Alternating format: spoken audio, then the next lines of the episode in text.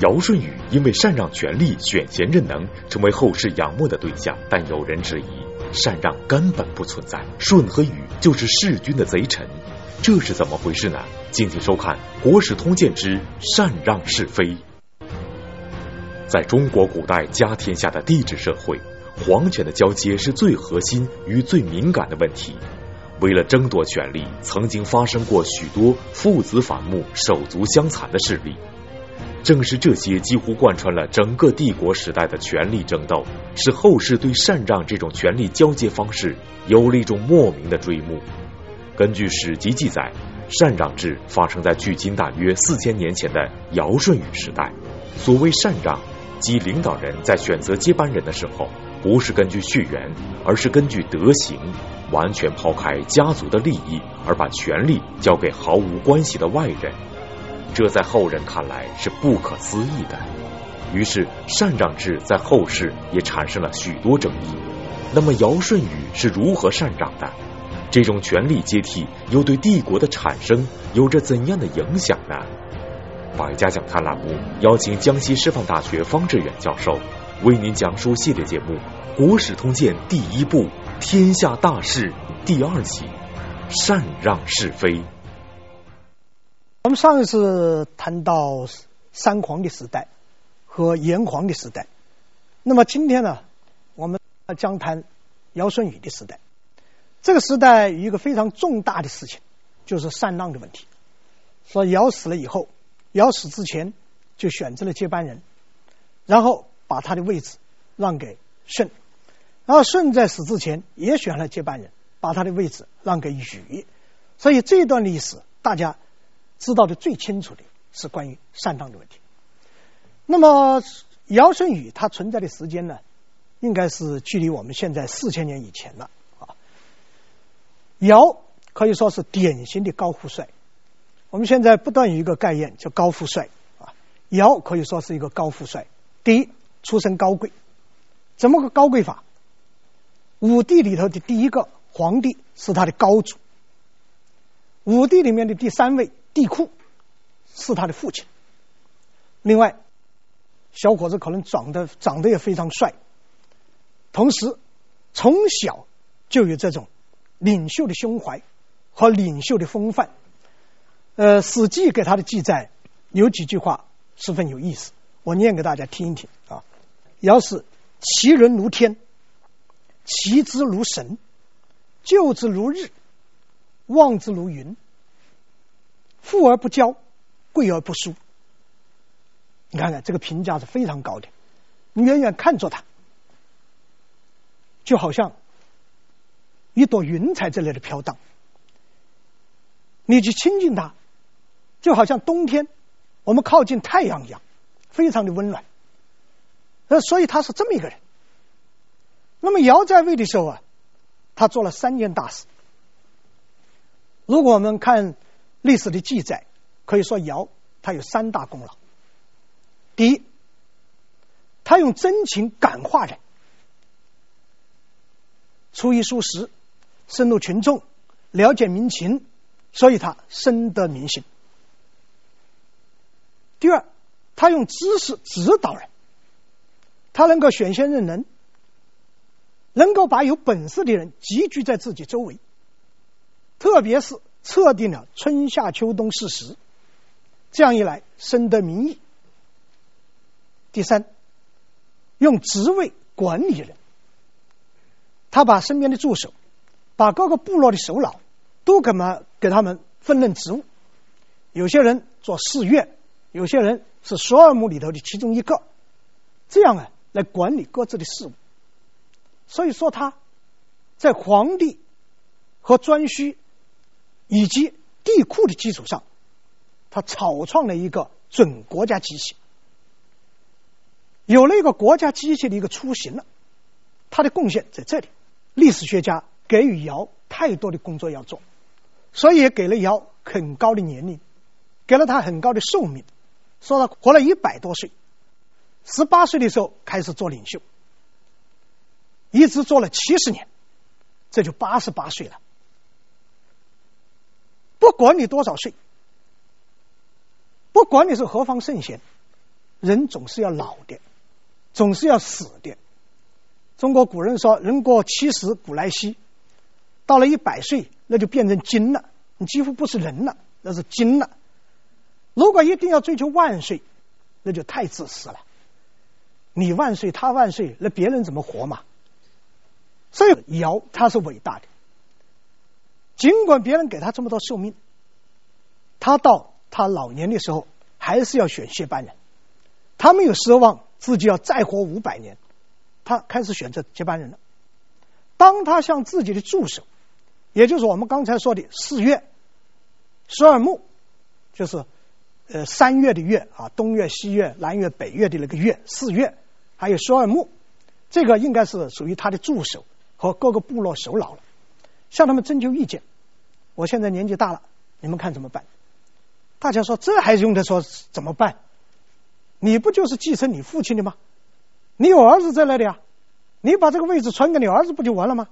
他的儿子叫丹朱，但是尧不同意，说我这个儿子我最了解，这小子不肖，这小子不像我，这小子品德不太好，不能是他，我不能因为他一个人的利益而损害天下人的利益，这就是尧的伟大之处。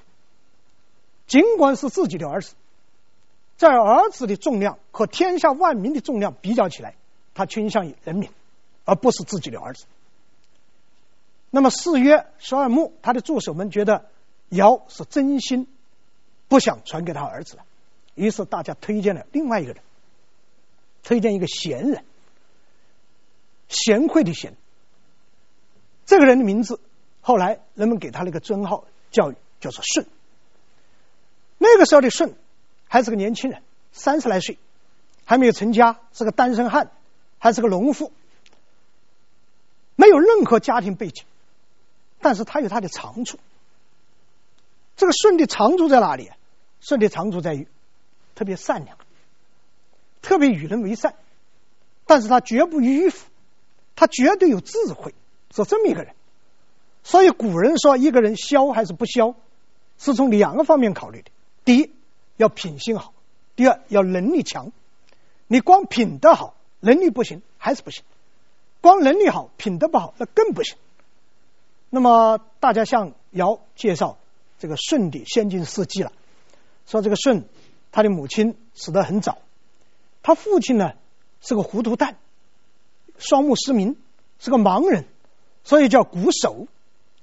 后来娶了一个继母，这个继母特别彪悍。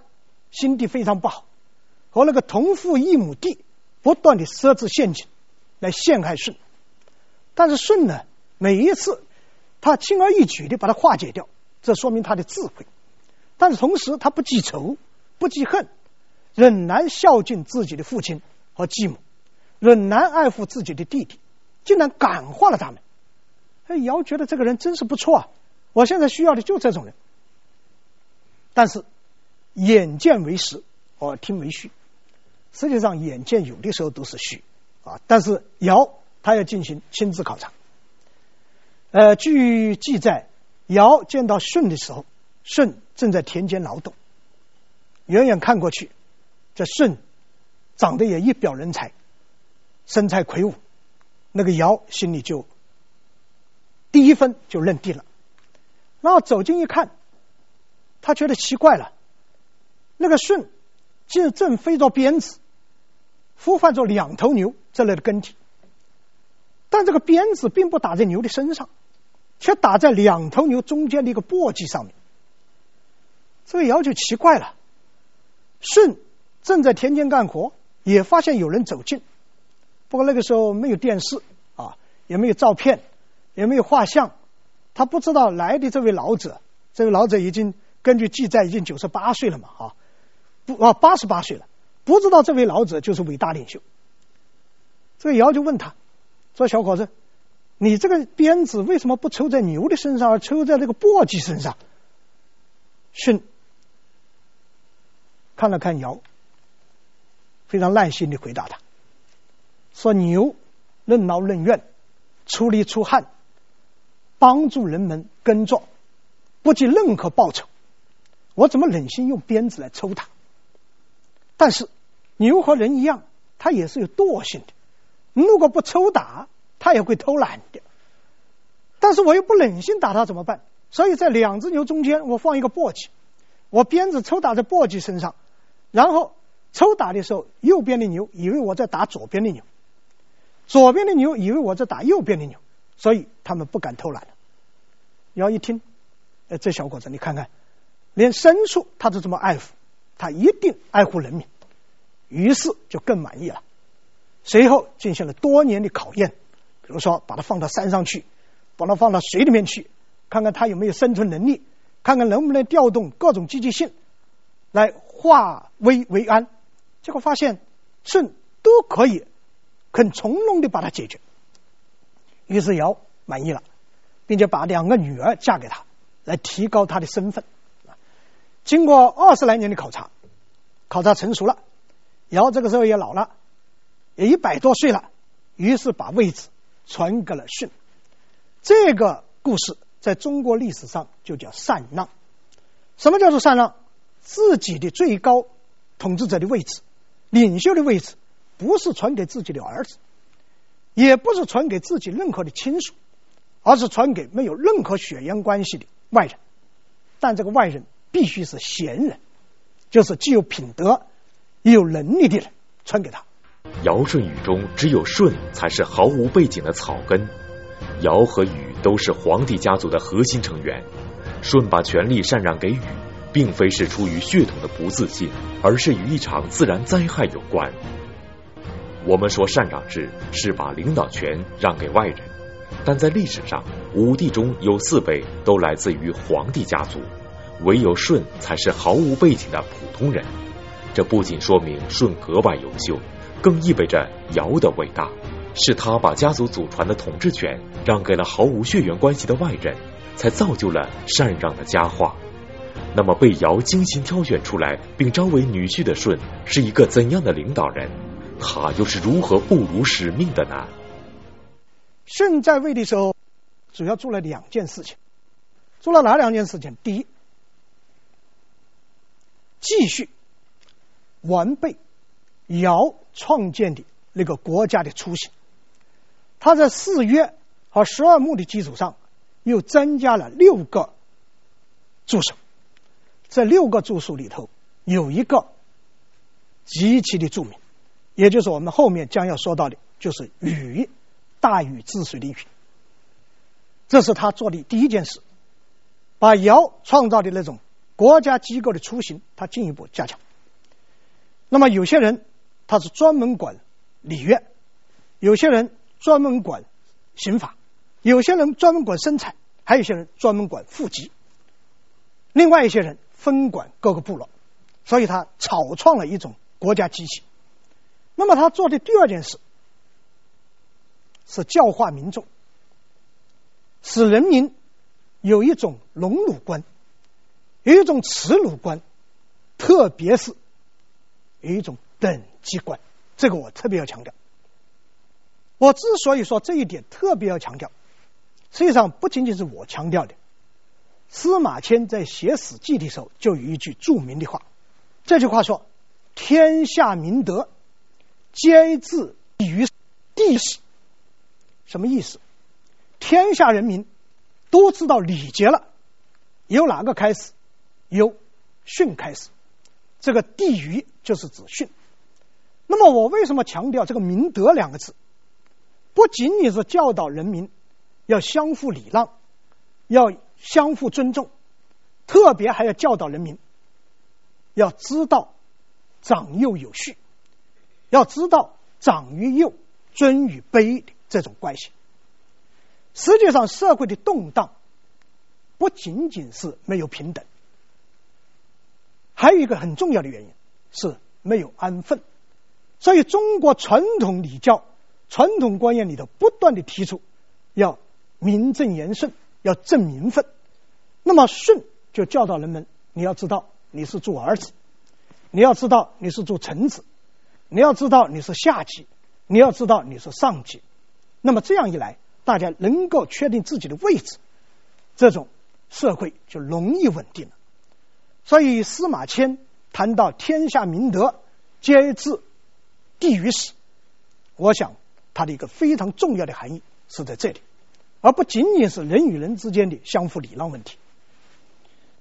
那么《史记》和我们的古籍，既然把舜是描绘的这么伟大，所以也给要也要给他比较高的寿啊。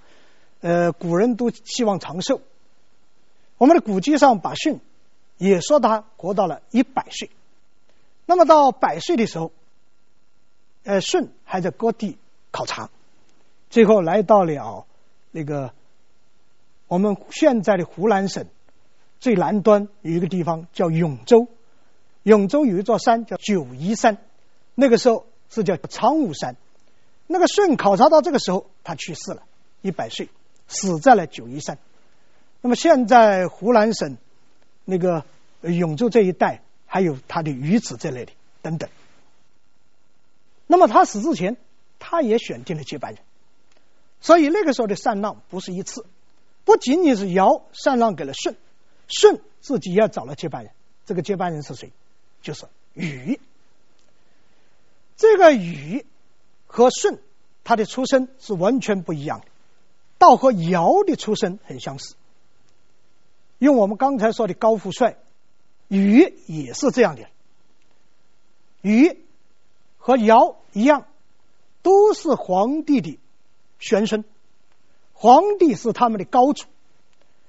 那么他和尧的关系怎么样呢？如果我们展示一个图的话，皇帝两个嫡子，第一个叫玄孝，第二个叫昌邑。那么，呃，玄孝的儿子没有继承，倒是昌邑的儿子叫做颛顼继承了皇帝的位置。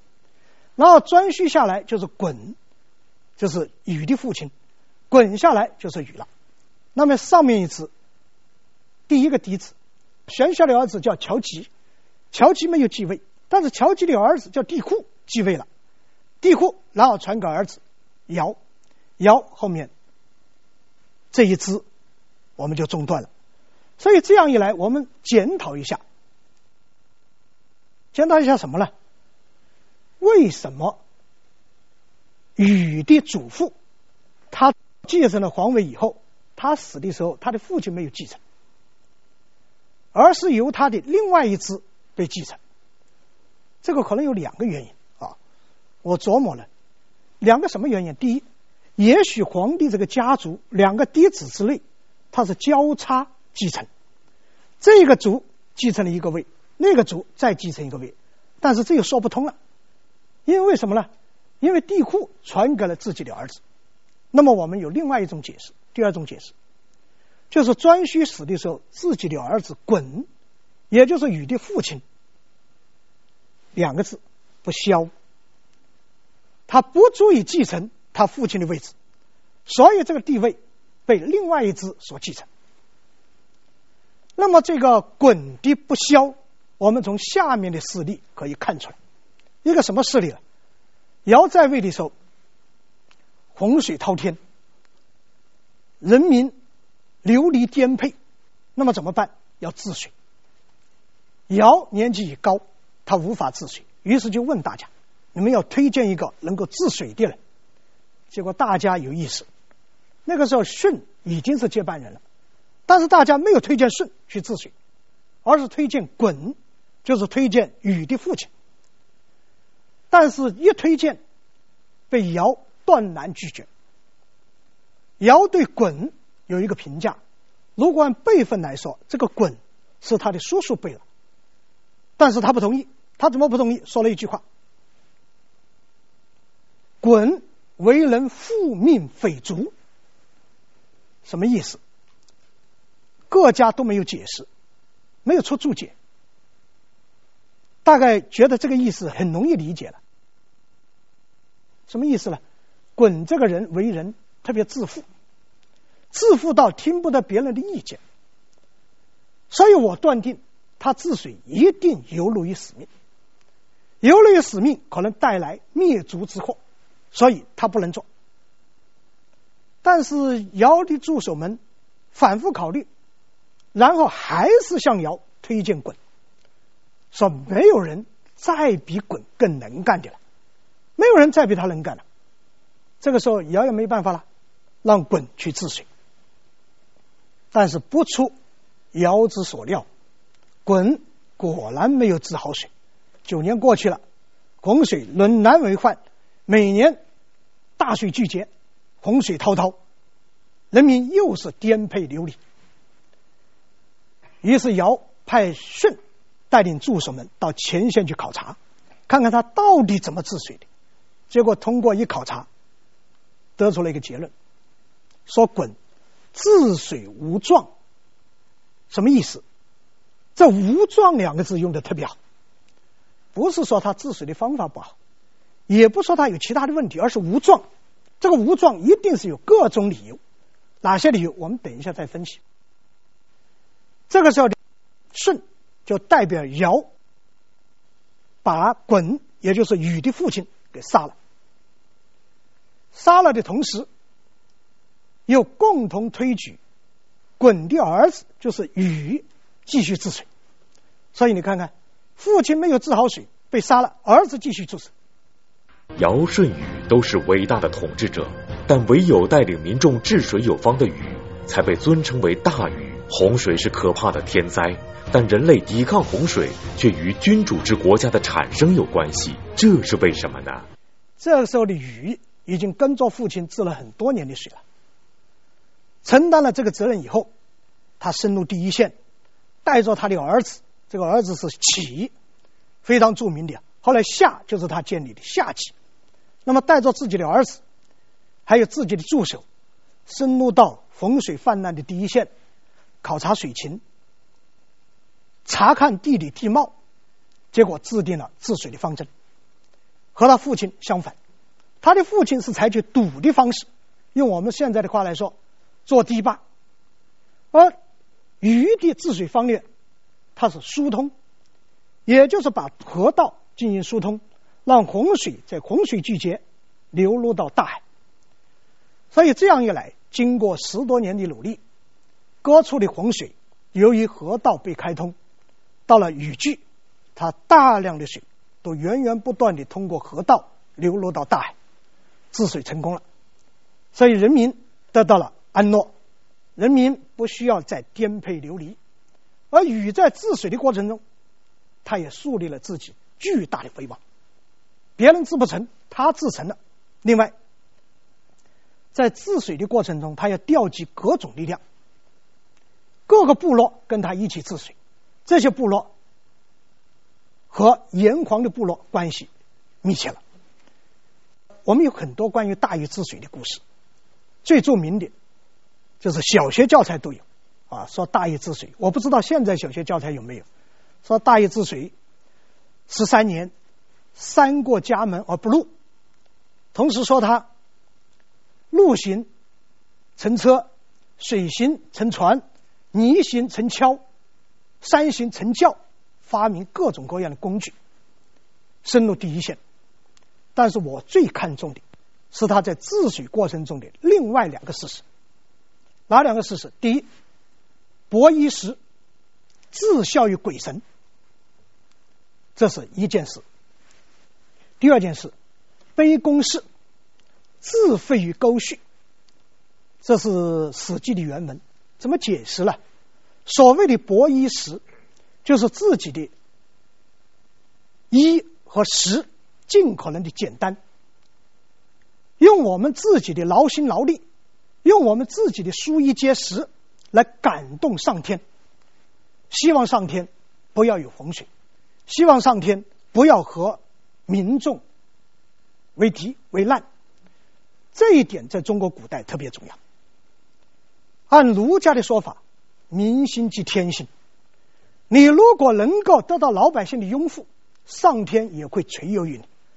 如果上天不断的有灾难，今天洪水，明年大旱，甚至是水旱交加，还有蝗灾，还有疫灾，还有地震，所以禹的第一种做法是伯衣石，自效于鬼神。那么他的第二种做法。是卑公奭，自废于沟渠。这句话怎么解？就是把所有的治水的经费，从各个部落所争起来的人力财力，全部用到治水上面去，绝不允许豆腐渣工程的存在。那么，如果人民正在受难，你把征集过来的物资，盖高楼、改善办公条件，甚至中饱中饱私囊，那个风水是治不好的。所以，大禹治水，它在整个过程中，我觉得他给我们后人留下了很多的经验和教训。那么，无论是尧，还是舜，还是禹，他们都有很多品质被流传下来。也成为我们后来的领导者，特别是那些真正爱人民、为人民着想的领导者，提供了榜样。但是在这三位之中，只有一位，也就是禹，被加上了一个字，加的这什么字呢？加上一个大字啊，叫大禹。所以我们说治水叫大禹治水。我还没听到过叫大尧、大舜。只是说帝尧帝舜，那么说到禹，不但叫他帝禹，而且叫他大禹。这是因为在古代社会，特别在古代东方社会，尤其是那些有雄川、雄山大川的一些地域，治水成为当时最大的事情了。大家想想看，洪水滔天，人民的生命安全受到极大的危害，那么治水。它就是治国，抗灾就是救命，没有什么事情比这个更为重要。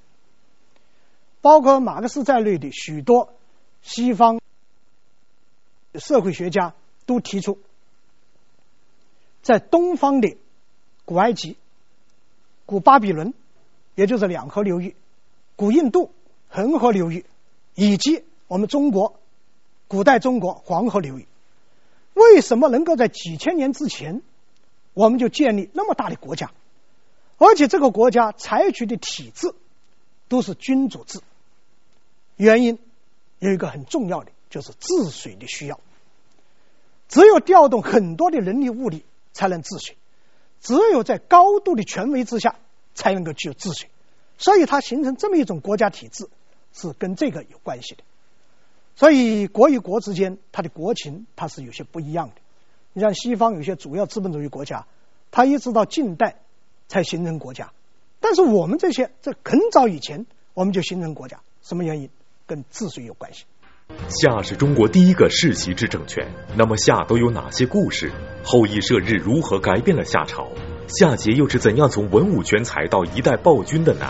敬请收看《国史通鉴》第三集《天下为私》，尧舜禹。个人能力的超群，德行的大公无私，以及他们在国家草创阶段所做出的巨大贡献，使禅让成为千古佳话。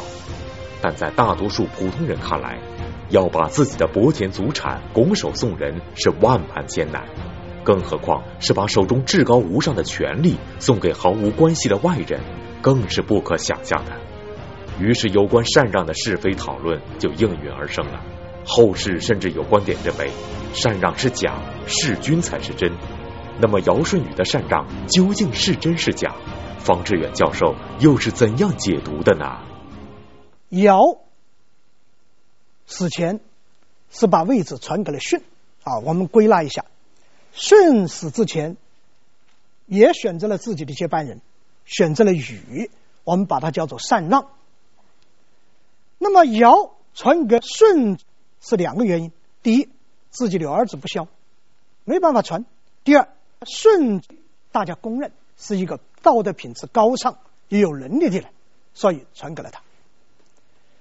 那么舜传给禹，几乎可以说是没有悬念的。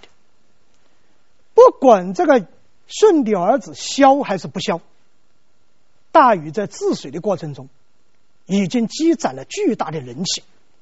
已经形成了自己巨大的威望，所以舜他要选择接班人，你说还有什么选择余地？没有任何悬念，只有一个，那就是禹。但是大禹死之前怎么办？他到底传给自己的儿子，还是效法尧和舜传给一个贤人呢？禹采取了后者，采用了禅让也采取禅让的办法，所以他也选了接班人，选了谁呀？先选了一个，这个人叫藁尧，藁尧是个很著名的人，在尧的时候就是主持司法，在舜的时候仍然主持司法，具有很高的威望，所以禹选择了他。但是禹还健在的时候，这个藁尧已经去世了，所以禹又另外选了一个，这个人叫羿。等到大禹在老年的时候，他同样是巡游，巡游到哪里？巡游到我们现在浙江的绍兴，当时叫会稽山，巡视到那里的时候，他也去世了。所以现在浙江的呃绍兴有很多大禹的这种禹子这类的。那么这样一来，就是羿要继承他的位置了。呃，于是羿也仿效当年的舜和当年的禹，也表示要把这个位置还给禹的儿子叫启，然后自己跑到一个地方去了，那个地方叫岐山之阳，到那里去了。但是这一下不行了，所以说历史不可重演。当舜。把位置还给丹朱的时候，大家都认舜而不认丹朱；当禹把位置还给商君的时候，大家认禹而不认商君。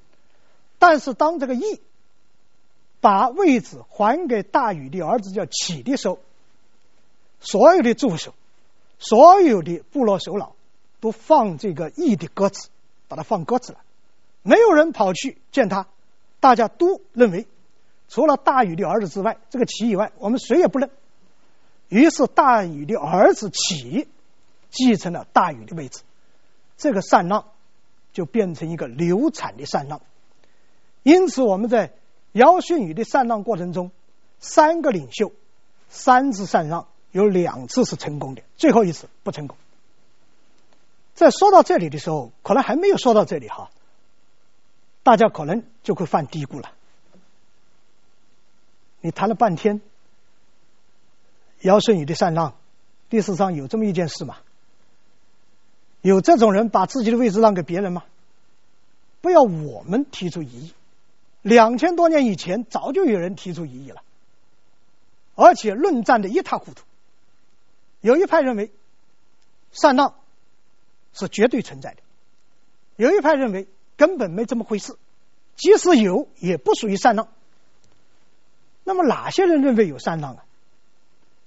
儒家学者以孟子为代表，觉得尧看到舜他的德行很好，把位置传给他；然后舜因为大禹能力很强，把位置让给他。这就是古人的一种品质。但是另外一派学者认为不可能的。也不应该的，法家学者、法家学派认为绝无此事。荀子就认为，天子之位是神圣的，没有让的道理，还有让的道理吗？绝对不能让。说的最绝对的是韩非子。呃，以后我们要说到这个人啊，他是法家的代表人，后来到秦始皇的手下，最后死了。他提出的一系列的理念。都有利于加强秦朝的这种君主制，所以韩非子认为，舜和禹与另外两个人是一类货，和哪两个人一类货？和商汤和周武是一类货。这四个人都是弑君者，什么意思？都是把君主逼死，然后自己夺位置的。所以他们两派的争论，既然有这么的激烈。所以我老想着一句话，叫什么立场说什么话。我们很多事情争来争去，往往跟立场观点有关系。立场决定我们的观点。呃，我也经常说另外一句话，说屁股决定脑袋，乃是天下之通理。你屁股坐在哪里，一定是决定脑袋想什么事情。那么这个事情我们应该怎么解释？我想应该这样看。